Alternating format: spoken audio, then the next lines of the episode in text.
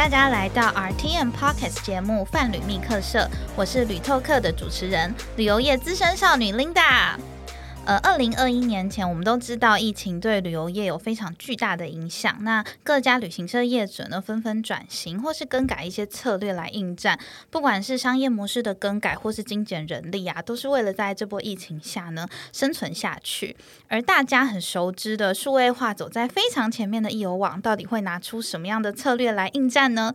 今天我们泛旅密客社非常荣幸能邀请到易游网的行销长 Chris 来跟我们分享。欢迎 Chris。Hello，大家好，我是 Chris，很高兴受到邀请来这边跟大家分享。今天知无不言，尽量问。没问题，我们准备了一千个问题要来跟你请教，就是想要问一下 Chris，说当时是什么原因让您踏入就是旅游这个行业呢？当然是自己喜欢玩呐，我觉得吃喝玩乐是我人生的一个。目标跟宗旨，所以每天可以过着吃喝玩乐的生活，是我一直想要的。大家都很想，可是要靠这个为生，真的是非常困难的一件事。不会，吃喝玩乐是一种专业 啊，所以你可以把它做的很专业。当然，呃，在进入易游网、进入旅游产业之前，其实我是做呃数位行销，也就是电子商务。呃，我觉得旅游会越来越走向电子商务化。所以我觉得我可以利用电子商务的一些专业来应应用到旅游产业，我觉得是一个不错的契机。而因而我加入了旅游产业，让。整个旅游产业希望有一些更电子化的方式在经营跟操作。对，因为早期的旅游产业大部分都是用很人力的方式做，像很多就是阿姨在路边发传单呐，就直接揪你，或者是在门市现场报名，都是比较线下的方式。那也因为就是疫情的关系，可以很明显看到各家的旅行社都在做一些数位转型的动作。那其实我们很想知道说，其实业网在目前在市场的定位啊，就是想要主打什么样的商品，在疫情。之下会觉得这样子的商品是非常有卖点的呢？我觉得其实这跟我为什么会进易游网也有很大的关系。其实易游网是一个在台湾独特且存在的一个特殊的旅行社。为什么呢？其实大家知道台湾的旅行社就像您刚刚说的一样，都是比较线下的。那易游网其实。有超过九十以上的业绩是来自线上的哇！但我看到易游网也非常多门店诶，所以其实还是百分之九十 percent 的业绩都来自于线上。对，呃，门店在整个未来其实呃会慢慢的缩减，也不是易游网经营的重点了。那易游网主要的主力还是还是会放在线上。那你说呃哪一些商品是符合现在呃？市场需求的，其实我觉得易游网提供的是一个多样性、特殊的线上服务。那线上服务哪一些特别好？其实不是易游网决定的，是市场决定的，是消费者想要什么样的行程，他想要用什么样的方式在线上可以完成，这就是易游网提供的服务。所以我们提供的是在线上可以让你完成你的旅游。购买的一种服务跟体验，所以我们很尽可能的把易游网打造成一个旅游一站式的平台。所以你想到任何有关于旅游的商品，你都可以在易游网上面用你的手指头完成，甚至你可以不用打任何一通电话。你有什么抱怨，甚至你有什么要更改的，其实你打字按一按就结束了。这就是我们想要的顾客体验。对，因为之前我有用过预友网来预订饭店，然后其实我觉得他们的那个网络客服的回复速度非常的快速。我大概是问了一些可能那个房间有没有窗啊，就这种比较无聊的问题。因为站上他可能没有写的这么明白，但是他就是在讯息回复我之后，就会马上收到简讯，就是你可以第一时间看到客服的回应。然后我觉得他的 app 是非常好用的。那就我这边知道是，好像有网的 app 应该是全台第一个推出 app 的旅行社。而且它比较特别的就是，它是一个 App，有所有的旅游商品都在上面。过去往往的 App 可能它就是订机票。或者只单订饭店，对对，它是全部都搜罗在里面。因为我知道某一间大旅行社，他们蛮奇妙，就是可能觉得这样子的 app 设计很有趣，所以他们设计的 app 是订房要下载一个 app，机票要下载一个 app，然后团旅要再下载一个 app。就是这个事情就是会让消费者觉得很困惑。对，可是因为把所有的功能做在一个 app，本来就是技术门槛比较高一点，因为它每一种购买的人群跟购买习惯跟购买的时间点都不。不一样，所以把它做在一起，本来就是一个比较困难的一个呃选择。但是易游网把它做到了，而且现在获得蛮好的回馈。易游网到呃上个月为止，下载数已经大概一百九十万人次下载我们的 APP 了，它的使用量也非常高。对啊，那你刚刚说的饭店，其实我们现在呃饭店有超过六成的比例是从 App 下单的。所以它的非常高哎，年度是非常高的。那像你刚刚说，你只是问有没有窗位，你是真的好客人。像我通常就是说，我会住到两点，或者是我可不可以呃在房间里面吃早餐，我都给他考一些非常难的问题，他也是可以很快速。回答我哦，这听起来很像 OK 的要求哎，就是人家明明十二点就要退房，就说哦不行，我要两点才能退房。不会不会，如果你一天一年大概住三十间的饭店，都觉得这是应该要提供的服务。哦，就可能比较好的星级饭店，他们会有这样子 extra 的特别服务，这样子。呃，当然星级饭店它必须有的服务，因为它收你很贵的钱嘛。另外有一些，其实台湾有一些。非常特色的文创旅店，甚至一些 boutique hotel，其实也有做一些蛮客制化的服务。其实，呃，就在疫情期间内，大家都不能出国去玩嘛，然后很多人把台湾玩的很深入，所以你可以慢慢品尝台湾的美好。哦，因为其实现在除了就易游网的订房网之外，大家也知道，就是我们很常在电视网络上面看到很多国外的一些订房 OTA，就是也来势汹汹。这题是我刚刚想到的，你应该想要回答。对对，那来势汹汹，所以就是在于像国外的 OTA 跟现在本土的呃订房的网站比起来，你觉得就是易游网的优势在哪？它如何可以抓住就是有百分之六十的业绩都来自这样子的 App？因为像我们知道，像 Agoda 或者是各家的一个订房网，其实他们也有这样子的 App，这样可以直接下载做订阅这样。呃，我最喜欢脱稿演出。我我觉得。每一家的 App 都已经有专注它的优势所在。那其实境外的 OTA 其实做得很好。那呃，他们是用一套系统服务全世界的人，所以他的研发团队，他的呃 UI/U 叉肯定是做得非常棒的。那呃，你说易游网的优势，我觉得是。易网的 App 其实它提供了相当程度的在地化，因为我们是一间台湾的旅行社，非常了解台湾人喜欢什么样的房型，喜欢什么样的 package，所以我们从一博一十卖到一博五十，你都可以在我们 App 上找到。一个养猪的行程，对，一博五十是什么概念？就是眼睛张开就吃，闭眼睛再张开再吃，再吃这样子。对，就是从早餐。午餐、下午茶、晚餐，再加宵夜。有因为我看到易游网，其实，在疫情下很快就有上架一些像奢华露营的一些行程，就直接这样架上。可是跟一般的一些 OTA 比起来，就是真的是很在地化的一些营地，可以把它直接串接。所以我觉得是易游网的反应是非常快速的。对，因为我们就在台湾嘛，我们的工程师在台湾，我们的 PM 在台湾，我们的 Sales 在台湾，我们知道台湾人喜欢什么，可以快速的整合我们的资源，并提供给消费者，而且甚至可以提供很多台湾人专属的优惠，这都是其他境外 OTA 做不到。哦，的确，我觉得易游网在于一些订房的价格优惠是蛮好的，因为像有一些国外的 OTA，就是看起来价钱是便宜，但是你预定。按下一步之后，它会有一个服务的手续费。然后除了这手续费之外呢，因为它在呃国外的伺服器上预定，所以其他的那个信用卡是必须要加收海外的一个跨国的费用。所以这样算起来，其实很长幼网的价钱的确会比一些国外的 OTA 还要再优惠。真的，Linda 真的是专家，可见是常常在订房的人。没错，我就是很喜欢找一些最便宜的房，所以很常找到有网。所以我觉得你们的那个房间的那个房源是蛮有竞争力的。对，我们的价格其实就是所看即所得，就是我们不做变价，然后我们也不把税再额外拉出来看，或者是服务费啊，就一些奇奇怪怪的钱这样子。其实一些境外 OTA 他们会把呃服务费加税金拉出来，然后会让你觉得哎好像很便宜，点进去到最后一步。有种被骗的感觉，然后还要 再付两趴的境外手交易手续费。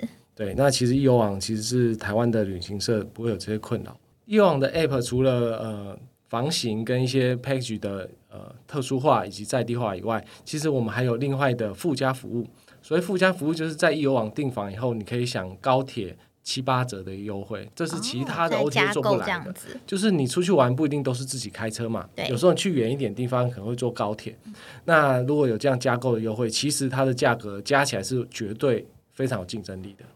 了解，所以除了就是一般订房网之外，这种加购的便利性，其实我觉得大部分的台湾人会蛮买单这件事情。对，因为如果不想塞车的话，这样是很方便。那像我自己也有加入那个易游网的一些社群媒体，我很常看到他们在那个社群上面放火，就是 一直丢一些漂亮的地方，让我们大家很想去购买。那我想问一下 Chris，说那易游网目前比较着重在经营的社群媒体有哪一些呢？其实台湾人用的社群媒体，我们都很努力在跟上，但是社群媒体现在做的还蛮分众的。当我们刚开始做的时候，初期我们做的比较多的可能是 Facebook，但是那一天我跟呃一个大学生在聊天，他说 Facebook 是老人用的。哎，有点中间的感觉，什么意思？他说我们年轻人是不用 Facebook，然后我就马上反问他说：“那你是用什么？”他说他用 IG。嗯，对，对，就是我我常常在测验一个人他到底是老灵魂还是年轻的心，我就问他一个问题，然后他打开的第一个 App 是什么，我就判定他是老还是年轻。如果他开 Google，哦，不好意思，你可能是老灵魂。如果他开 IG。肯定就有一颗年轻的心。什么 有有这样子的鉴定？那一天我们就在讨论一间餐厅，嗯，然后有人就说：“哎，那间餐厅到底好不好吃？”我第一个就开 Google 看一些评价，看一些部落格。然后，但是呃，年轻人他是看 IG，打开 IG，我说：“IG 上面有评价吗？”他说：“不好意思，没有评价。”但是。照片好不好看，我我就可以决定我要不要去吃。对，就是现在这个时代的年轻人就比较喜欢看漂亮的照片，就反而对于食物的评价没有那么重要。对，他说好拍比较重要，所以反映到刚刚的问题，其实针对不同的年龄层，我们用不同的社群媒体去跟他沟通。可能在 IG 上就比较多美美的图啊，可能在 Facebook 上就比较多讯息，甚至有一些连接可以在 Facebook 上，甚至我们现在还有自己的部落格。然后你们自己有推我们有自己的 YouTube 频道，其实都是用不同的社群媒体在跟不同的族群去沟通。那我们现在其实更想做到的是克制化，就是每个人。呃，我们刚刚是很统称的说，年纪大可能用 Facebook，年纪轻可能用 IG。其实这句话我不能接受，有点被攻击到，因为我就是用那个 Google 的人。因为我自己对我来说啦，因为我觉得 Google 可以比较容易搜寻到比较多就是大众的评价，那反而在 Instagram 上面是搜寻到比较多漂亮的图片，反而字可能就打个三个字就结束了。对，所以对我来说，可能也是时代不一样，大家喜欢接受的资讯类型也不一样。对我们都是比较有深度的人。哎，这个说法我喜欢。对，其其实我们现在比较想做到，就是呃，不一定每哪一个年龄层一定用哪一个工具啦，这是我们现在发现的。所以呃，我们现在做到的是克制化，就是你喜欢用什么，我就用什么媒体跟你沟通。其实我们现在有一套呃规则跟方法，不管你是什么年龄层，你喜欢用什么样的社群软体，我们就用那种跟你沟通。所以会比较克制化的推送。哇，那你们家的社群小编很忙哎，就是要发 Instagram 的文，然后又要录 YouTube 的影片。对，我们的社群小编感觉是一个人，其实是呃很多人哦，就是一个 team 在一个 team 在做这样的事情，然后呃各司其职，然后有人照片漂亮，有人文章文笔好，就是做不一样的呃定位跟操作。嗯，但我好好奇问，因为其实说你说的各个社群媒体是所谓分众的做法，那其实目前就是有网在操作上面效益跟流量最好的是哪一种社群软体呢？我觉得这要看我们想沟通的对象，我们有把它分成是新客，就是他可能跟有网的沟通呃没这么频繁，或者没有跟有网沟通过的，然后另外就是我们的常客或者我们的会员，就是他跟以往的 engage 是很深的，我们呃把它称为是老客人，所以老客人跟新客人沟通方式也不一样，相对他导进来的流量跟导进来的业绩量也是不一样的。对，比如说呃新客的话，我们可能用呃 Facebook 去跟他沟通，或者是我们用呃我们的 YouTube 去找一些新的客人，他进来易游网了解我们的产产品。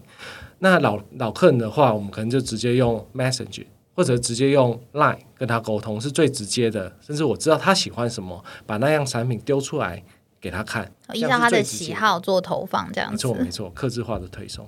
所以目目前就会像是呃，我之前待也待过传统旅行社，然后像以前我们接触到的客户，因为我在传统旅行社的门市，对，呃，做过店长，然后所以之前我们就会去分析一下我们的客群会比较多是，但其实我们门市的客群来说都是比较年长的，那他们喜欢的一些沟通方式，大部分喜欢用 Line 或者是 Facebook 的粉丝讯息，但是这样子的一群人，其实我们有研究过，因为他可能年纪比较长，有比较多的时间还有钱去做。做购买的动作，所以本我们就是之前有做过讨论，其实对于 Instagram 上面的年轻人的这块市场，就会放在排序比较后面。所以我也很好奇，说易游网这边的呃主力客群的年纪层的架构大约在在哪个 range？那未来你们会朝哪个部分做更多的资源去做投放？嗯。呃，应该说我们各年龄层都有，因为其实易游网是一间综合旅行社，非常平均这样子。就是呃，我们从订房啊、机票啊、团旅啊，甚至票券，甚至一些游乐园，甚至餐券，我们都有卖。那这个每一个商商品的年龄层本来就不太一样，那也用不同的媒介去跟他沟通。对，但是你说整个大旅游来看，其实我们的 TA 还是女性多于男性。然后呃，可能是三十岁以上的是比较多的，但是这也是一个所有的电商的一个样貌。原因是因为女生可能是负责买东西的呃消费决定者，工作在她身上或者消费决定者。那呃，另外一个说法是女生比较爱买嘛，对，但是我觉得不对。爱买的男生其实也不少，对，但，只是所有的电商或所有的一些呃统计的结果都是女生大于男生在网上消费，然后呃。为什么是三十岁以上呢？其实三十岁以上，他的消费能力会比较强，所以你做出来的统计，当然也会落在那个年龄层会比较区间上面这样子。是，那因为其实像旅游市场随时都有一个快速在变动，那易游网是如何做到，就是马上有追到趋势，然后马上快速的有办法上架新的产品？像是呃，就我觉得很很吸引我眼球，像是那个环岛之星，之前我就经过那个门的门市，就外面就有放很漂亮的那个 Hello Kitty。列车的那个图片，然后就会很吸引女生的啊！你这 遇到本人设计师本人这样子，对我觉得这个东西很就是抓大家的眼球，因为其实对于女生来说，坐坐台铁去旅行这件事，我觉得可能没有这么吸引人，但是坐了一台有里面有 Hello Kitty 的专属列车。那而且可以环岛，听起来就会觉得蛮梦幻的。是，所以就是像我觉得易游网对于这样子的趋势掌握非常的快速。那所以请 Chris 可以帮我们分享一下，就是你们都怎么做，可以了，就是从哪个角度去切，可以更了解，就是市场可能会对于一些像这样很新奇的东西，是觉得非常的有趣。嗯，呃，环岛之星其实做了快二十年，也是这几年才有 Hello Kitty 的，所以有 Hello Kitty。的时候，就是受到蛮多的注目的。对，因为你看，就是 做了二十几年，我都没有想要去做环岛之星的冲动。对，但看好 Kitty，就是哦，有哎，看起来很很 pinky，就是会觉得很缤纷这样。对啊，而且它整个是做的很可爱，而且它的内装也不太一样。对。但是你说为什么我们可以掌握这样的趋势？其实我觉得，呃，每个人都应该可以做得到，而且不难。呃，是因为呃，我觉得旅游业有一项必备条件是一定要拥有的。呃，什么条件？叫做热情啊！对，因为我觉得旅行业的从业人员必须要满满的热情在这上面。Chris 在讲这段话的时候，眼睛在发光，大家没看到？旅游业一定要有热情。没错，就就是其实你有热情，你会把这件事情做得很好。就像你说的，我会知道什么是现在当红的，我会知道现在呃人们喜欢去哪里玩，然后我需要提供什么样的商品。来满足想要出去玩的人，然后这是一个热情的所在。那呃，除了有满满的热情以外，其实易游网做的更好一些些的原因，是因为其实我们善用了很多的数据。其实我们用了一些工具去帮助他的热情得到发挥，这才是重点。就是我们看了很多的趋势，比如说，哎，突然有一个字词，为什么突然的搜寻量爆高？那可能就是相关性的商品没被满足，大家在找。那当你可以满足这样的需求的话，其实你就掌握到趋势。那相对你可以替公司带来更多的机会点。所以善用很多的呃数位工具，我觉得是易游网的一些优势强项。所以你们会每周都会有专门的人去收集这些数据，然后来开会讨论说要去 create 新产品这样子的一个会议吗？呃，对，因为我们分行销部跟产品部门嘛，那行销部门就会收集很多这样的资讯，去跟产品部门呃沟通，跟产品部门讨论，呃，把适合现在呃市场上需求的商品。把它创造出来。那你有印象有创造过一些你自己觉得非常有成就感的一些商品，而且在市场上接受度也非常高的，可以跟我们分享一下吗？嗯，其实这是每天在发生，就是我们看了很多数据、很多呃趋势，我们就会创造出这样的产品出来，然后就呃比较好的是造成热卖，比较差一点就是很多人搜寻但没有买。好好奇，什么叫很多人搜寻但没有买的商品？嗯，比如说，呃，举例来说，每个人都想去住后西诺亚啊，每个人看到星野忍不住都会点一。集团的，但是他房间就是五十间，对，它的价格就是对。我觉得不是房间的问题，是价格的问题。因为在古关的那个红星诺亚刚开的时候，我也非常的兴奋，然后去搜寻它各种就是大家在推荐的一些文章，是啊。然后看完价钱，我就默默把它关掉。对，就就是其实其实呃，这个是大家都想要的。那我们就在第一时间跟红星诺亚谈了合作，然后在我们这边可以呃订到红星诺亚，然后甚至我们后来还准备一些呃订购的懒人包，比如说红星诺亚，其实它在提前订连订两天是有七折的优惠的。嗯，对，那让消费者知道你可以享用这样的优惠，用比较便宜的价格订到你想要的饭店。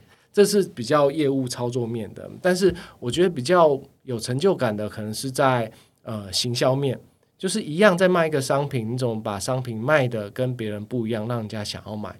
呃，比如说我们在疫情最严重的时候，就是呃大概是二零二零年的三月三到五月那个三到五月那时候，呃大家都很紧张，全台湾的。呃，旅行业都不能出团，甚至国旅都已经整个熄火了。然后我们跟呃洲际集团，就是 IHG 集团，我们谈了一个全台湾的呃品牌酒店合作。他只要来易游网订，他可以在洲际集团住三十一个小时。住三十一个小时是什么概念？对，就是等于一般。入住饭店大概是十六个小时，对，因为差不多都是三点可以 check in，然后可能隔天十一点或十二点就要离开 check out 了，这样子。对，等于说你订了一个晚上的饭店，你几乎在饭店待了两天的感觉。那刚好那时候疫情也严重，我们推了就是宅度宅度假，就是找一间漂漂亮亮的饭店住进去，享受饭店，让你就算不能出去玩，也有出去玩的感觉。我觉得这个 idea 还蛮蛮棒的，就是等于说你可以像之前有人像异地办公，很多人就是也是 work from home，然后我我就有朋友就是参加类似这样子的套装，就等于说他可以边上班，然后边在饭店做休闲丢度假的感觉，而且它的房价跟原本的价格其实差不多，而且可能在疫情下后来还有一些打折，非常的优惠。对啊，我们这专案甚至成为洲际集团亚太区的 showcase 哦，对，在世界比。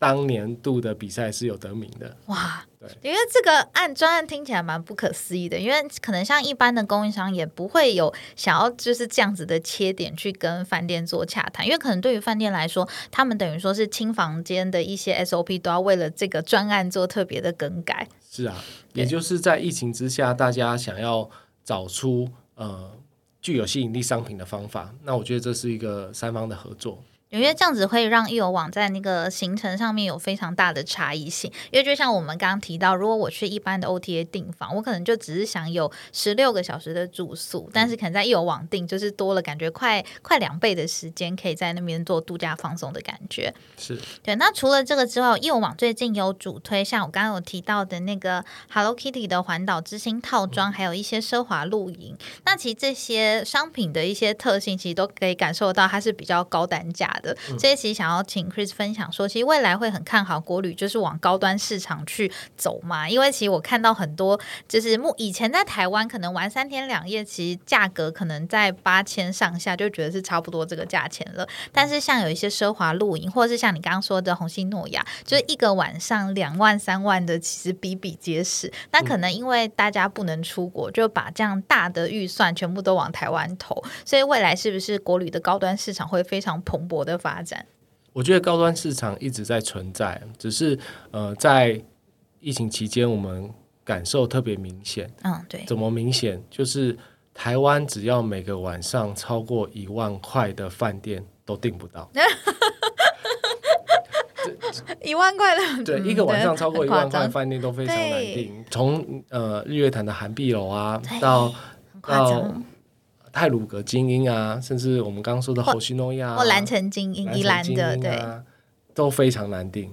对，那呃，您刚说就是可能是因为疫情的关系，我觉得这绝对有强相关。原因是因为台湾每年大概有八百五十万的出国人次，那在疫情期间都不能出去了。那这一些呃不能出国的人，他们还是想要休闲度假，所以他会选择台湾的一些呃比较呃高品质或者是 high quality 的饭店。那我觉得这个就是一个机会点，但是我不知道也不确定，如果当明年可以出国的时候，这些饭店的业绩是不是还可以这么好？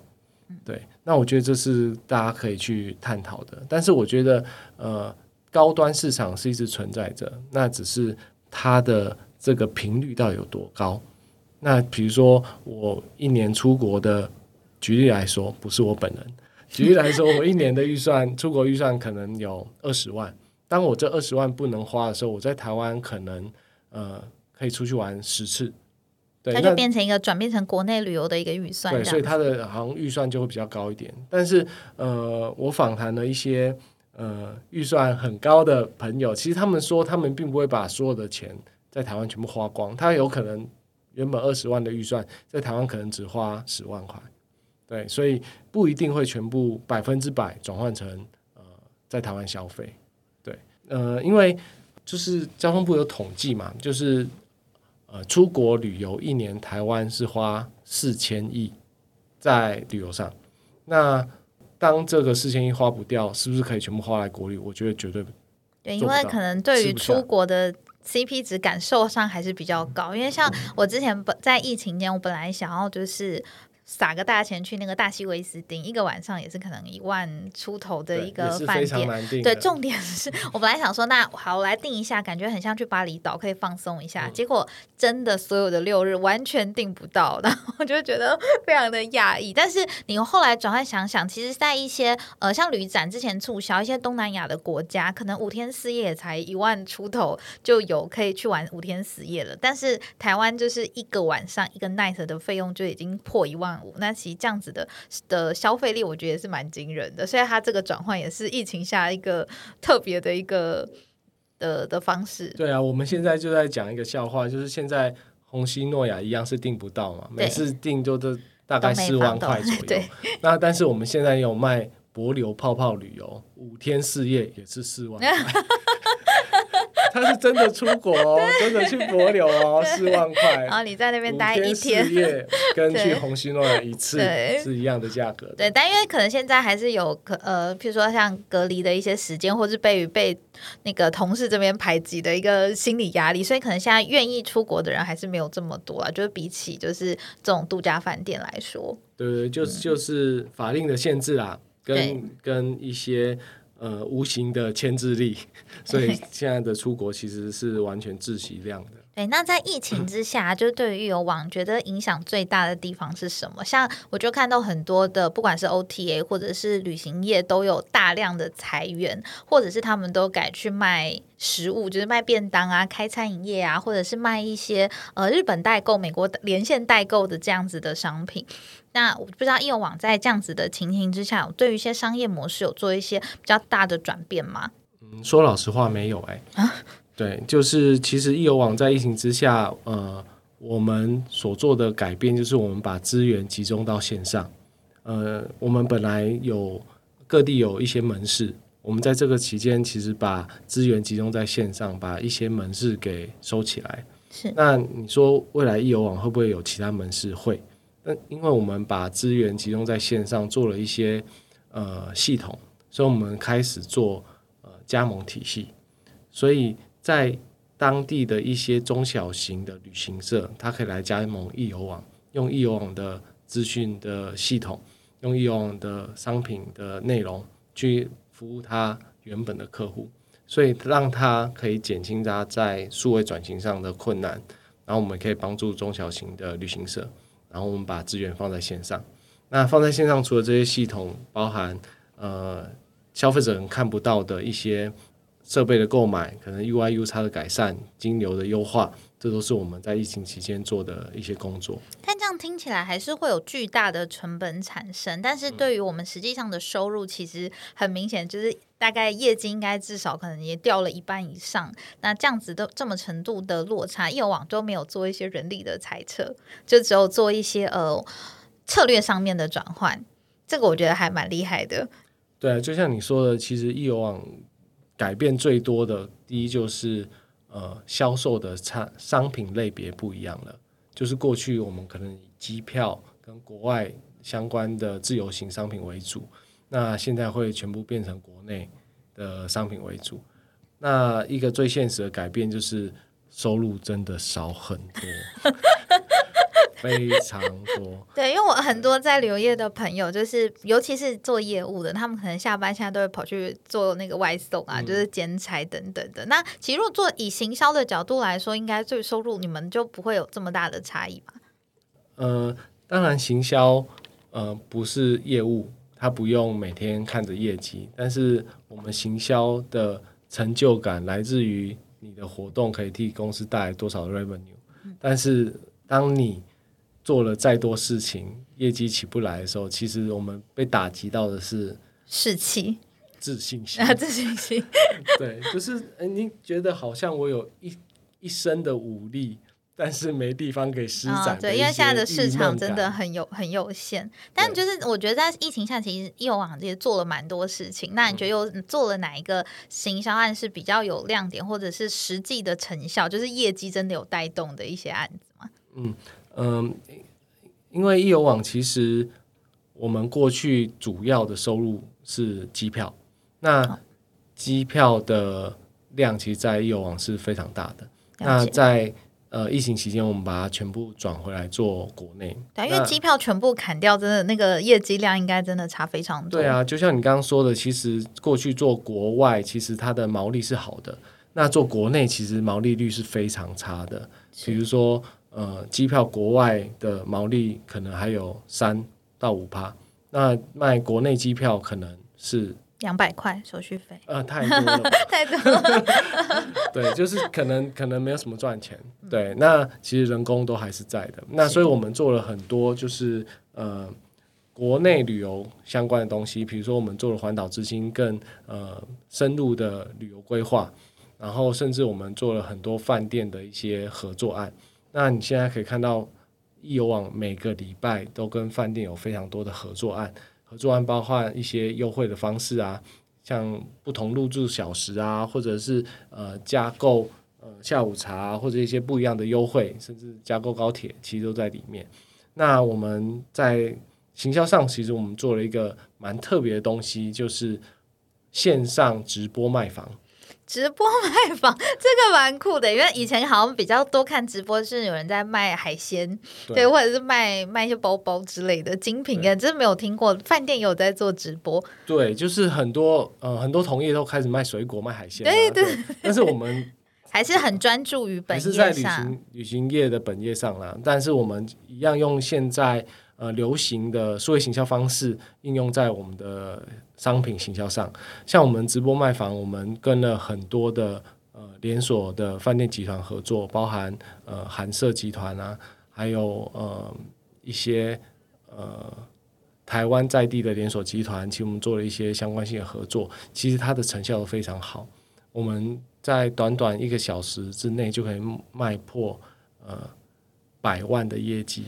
哇对，所以我们每一开播就是百万起跳。哇，那你们是找专业的直播主来卖房，还是要 cue 你们公司某一位小编同仁，他就强迫上工这样子，他已经变专业直播主了，我们 把他培训成专业直播我主这样们子？呃，我们同事呃有一男一女在负责，然后呃男生是我们号称易游网吴彦祖，下次可以看看易游网很吴彦祖，大家可以搜寻一下易游网吴彦祖直播卖房这，样子。很帅。然后女生我们找了一个专业的主持人，就是跟着我们的呃同事一起直播。那我们直播最大的特点就是呃现场直播，真现场哦，不是预录的哦。而且我们的直播是在饭店直播，很多人直播都在棚里面，我觉得棚里面太无聊了。哦，这个蛮有趣的，就直接就是带现场没错。你今天卖哪一间饭店，我就去哪一间饭店直播。我们去了很多的总统套房哇，直播，然后像我们上次跟呃希尔顿合作，我们就在新版希尔顿的总统套房直播，然后希尔顿的各个馆就有派 bartender 啦、厨师啦，现场调酒、弄料理，我们就在直播上面试吃。直接秀给大家看，觉得来这里住可以得到什么样的享受，这样子。对，然后当然我们也有做一些桥段啊，包含呃厂商加码啊，或者一些 带你直接呃看整个饭店的的房间啊、大厅啊，甚至总统套房啊，其实做了蛮多就是很实境的一些感受。那今天就算我没办法去住到总统套房，或我订不到总统套房，但是我可以感受到那个氛围，对，可以来看一下，我知道开他这间饭店的 quality 大概在哪边，然后我再介绍给你说我这次的优惠方案是什么。其实它效果都是非常好的。因为在疫情之下，我之前其实想都没有想过可以去总统套房这件事。然后我有看到有一间就是套装有就是金华酒店的总统套房，嗯然后摆出来卖，然后就就有人去拍照开箱，我就觉得哇，这个真的是非常酷。因为以前可能是接待一些元首，或是因为真的总统套房的价钱就是。不是这种小老百姓可以付得起的，嗯所以就趁这个机会，你们就会帮大家开箱，就是各个不同的新的饭店。我觉得这是一个很很有亮点的一个销售方式。对啊，就算他今天没有购买，他也觉得看了一个蛮有趣的节目。对，这我会想要去 follow 的，蛮有趣，而且再加上号称那个易那个你们的无厌足易游吴彦祖有没有？对，好，大家可以就是 follow 一下他们的那个直播。那就就像是呃，在这疫情下，我感觉就是在易游网里面还是有很多有趣的事情可以做，而且是有新的目标跟新的方向。那其实，在疫情后，其实大家对于旅游业，很多年轻人都会非常的悲观。像我有一些，因为我是旅游业本科系出来的，我很多学弟学妹就是一毕业就直接离开了这个产业，就是没有想要在这么不好的时机进来。那我想请 Chris 就是勉励一些就是年轻朋友们，如果在这个时候还想进旅游业的人，你会给他们什么一些建议呢？或是给一些勉励，不然旅游业都没有新人了。老实说，旅游业真的是一个非常辛苦的行业。对，原因是因为旅游业呃，其实跟其他的产业比起来，有一个最大的缺点，就是旅游业的毛利真的很低。那我们江湖上就是流传一句话，就是卖那个小白菜的那个毛利，然后要背着那个卖大麻的风险，这样子没错，。没错，就 是对，因为像很多卖机票啊，可能还有一些签证有一些问题的时候，嗯他都会赔付上非常巨大的成本。对啊，甚至你如果带团出去，只要任何一个团员有什么问题的话，其实你的压力，甚至你的呃整个心情或者是你的利润都会差非常多的。对，对，那那所以我觉得，呃，我们现在要讲正面一点，哎，对，这是鼓励好吗？讲完觉得很 很沉闷这样子。对，呃，一样的，我就是回归，其实我觉得最重要的就是你要有热忱，就是你要对于这个产业是非常有热忱的，你是必须要对于呃吃喝玩乐是非常有感觉的，在生活的，我觉得这是适合你的工作。第二就是呃，旅游是一个开心的产业，其实呃。大部分人讲到旅游都是非常开心的，每个人出去玩都是开心的，带家人出去玩都是开心的，带另外一半出去玩都是开心的。所以我觉得你是在做一个非常开心的产业，我觉得是很棒的。呃，另外就是说，在开心的产业之下，它会慢慢的随着时代做一些本质上的改变。所以，当你要进来这个产业，必须要去看到它未来改变的方向。所以，不再是一个旅游业一个统称，而是旅游业里面的哪一个专业的项目。比如说，我是旅游业的数位行销，我在数位行销这个领域帮旅游业发挥了我的热情所在。我觉得就是要选的这么的呃明确，或者是我就是利用数位化的能力，安排出现在最适合台湾人出游的地方，那就是你的能力所在。所以你要进入这个产业。必须要把你数位能力培养起来，我觉得是一个旅游业未来人才必须要有的能力。因为这这个我真的非常认同，因为其实我认为现在很多人都觉得旅游业是最糟糕的时机，但是其实很多人在讲，就是时势造英雄。或者是说英雄造时势，我觉得这都是呃一个非常好的议题。然后反而在这样的情形之下，政府会花很多的心力，还有市场会被逼着做转型，那反而就是是另外一个不同的机会。因为像我们公司之前也是在做那个呃旅行社的那个系统，对，但是因为也是在疫情之下，我们后来就转型去卖了一个新的旅呃算是差旅的 SaaS 系统，但是它跟旅游业其实是挂钩，因为我们的系统里面一样就是会有一些订房啊，或者一些做一些。费用的一个报纸，所以在这个的前提之下，我们发现了不同的商机。如果没有这样子的一个疫情，搞不好我们还会停留在原本的呃道路上。那因为在旅游业还有持续的热情，所以会继续在这条路走。所以我觉得听了就还蛮蛮感人的。对啊，而且大家不要灰心，其实，在二零一九年的时候，旅游业是全球一个蓬勃的产业，它的。呃，成长跟未来发展性是所有人非常看好的，只是因为这疫情让整个回档了一些，但是我们觉得总会回来的。那呃，我们在二零一九的时候预估二零二零年的年度计划是非常乐观的，直到过年后整个悲观。但是我觉得在二零二三年甚至二零二四年，绝对会是一个非常。好的未来，大爆发的时代是的，对，而且像呃，我们以前就是在做业绩的时候，都会被盯盯那个去年同期的业绩要成长百分之几 percent。你只要现在进来，你知道随便都是做两百趴 percent 的成长，就是因为去年同期基本就是已经是快归零的数字这样子。对啊，你有更多的时间好好了解这个产业，每个人跟你讲话会非常有耐心，慢慢的跟你说。对，这个是真的。因为以前忙的时候，可能新人进来，你就会吼他说：“赶快给我背起来之类的。”对，所以这个我觉得的确是，所以在这个时间搞不好也是一个很好，就是进入旅游产业的一个契机。那另外呢，就是其实像台湾的疫情最近也比较松绑了嘛。那想 Chris 既然这么爱吃爱玩，那可不可以就是帮大家推荐一下台湾有什么旅游的秘境呢？让大家在未解封的时候可以出去走走。嗯，呃，因为我是数位人嘛。然后，因为我觉得自从有 Google 以后，就是没有所谓的捷径、密道或者是秘境，因为瞬间在 Google 上都查得到。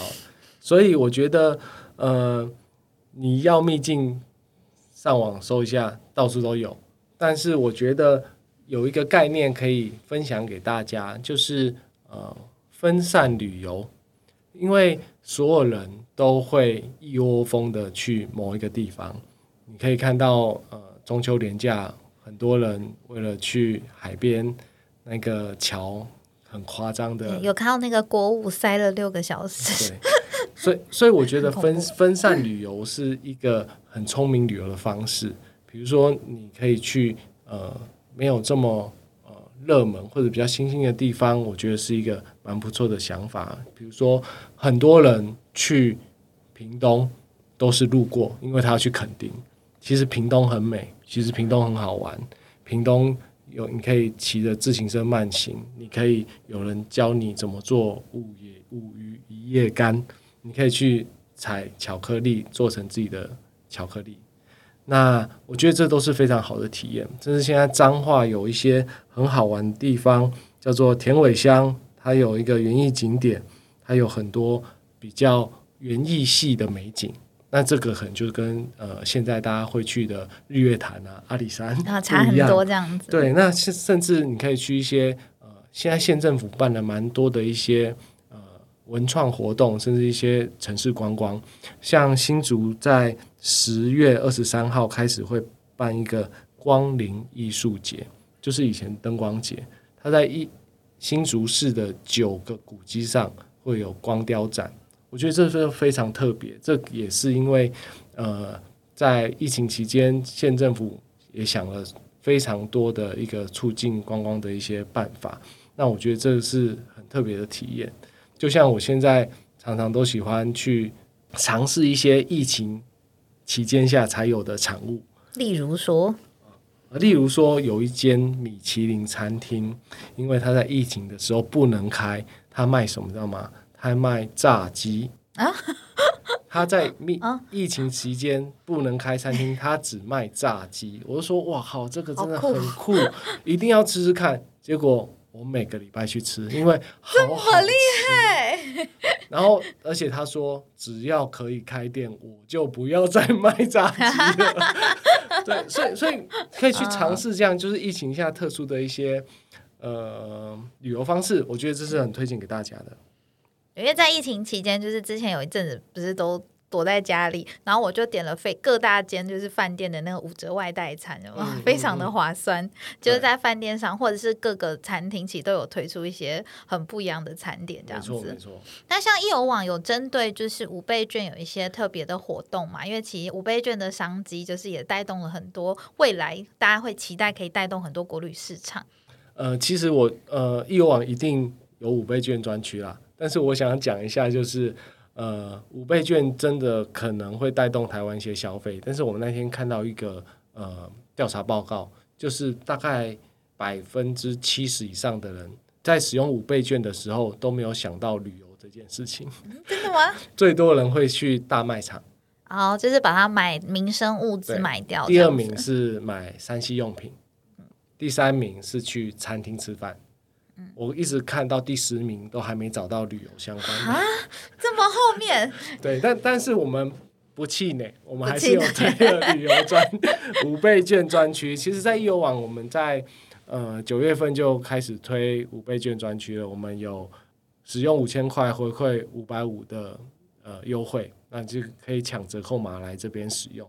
那我觉得比较特别的是在国旅券，国旅券。呃，是要抽奖的。本来全台湾只有一百二十万人可以抽到这国旅券，然后可能大家都觉得这很重要啊。当然，我们也去争取一下，说一百二十万太少了，中签率太低了。像去年那个完全都抽不到。对，所以现在政府加码两倍，就是两百四十万人可以抽到，然后每个人有一千块国旅券。那国旅券，呃，我们也做了活动，其实可以拿着国旅券来业网消费。那使用一千块，我们就再回馈你一千块，所以这一千块放大过滤券两倍的意思，这样。对，就是这一千块可以拿的之后再来有网消费，可以做一些相对应的折抵，所以呃，我觉得在旅游产业反而会更期待呃国旅券，就会期待就是不管是五倍券或国旅券，对于那个幼网的业绩应该会有很大幅的提升，希望了，希望。好的，那谢谢 Chris 今天跟我们的分享。那喜欢我们的朋友，记得要订阅由 RTM 赞助制作的泛旅密客社频道。如果你们有什么想知道的旅游业秘辛，也欢迎到脸书留言给我们哦。拜拜，拜拜。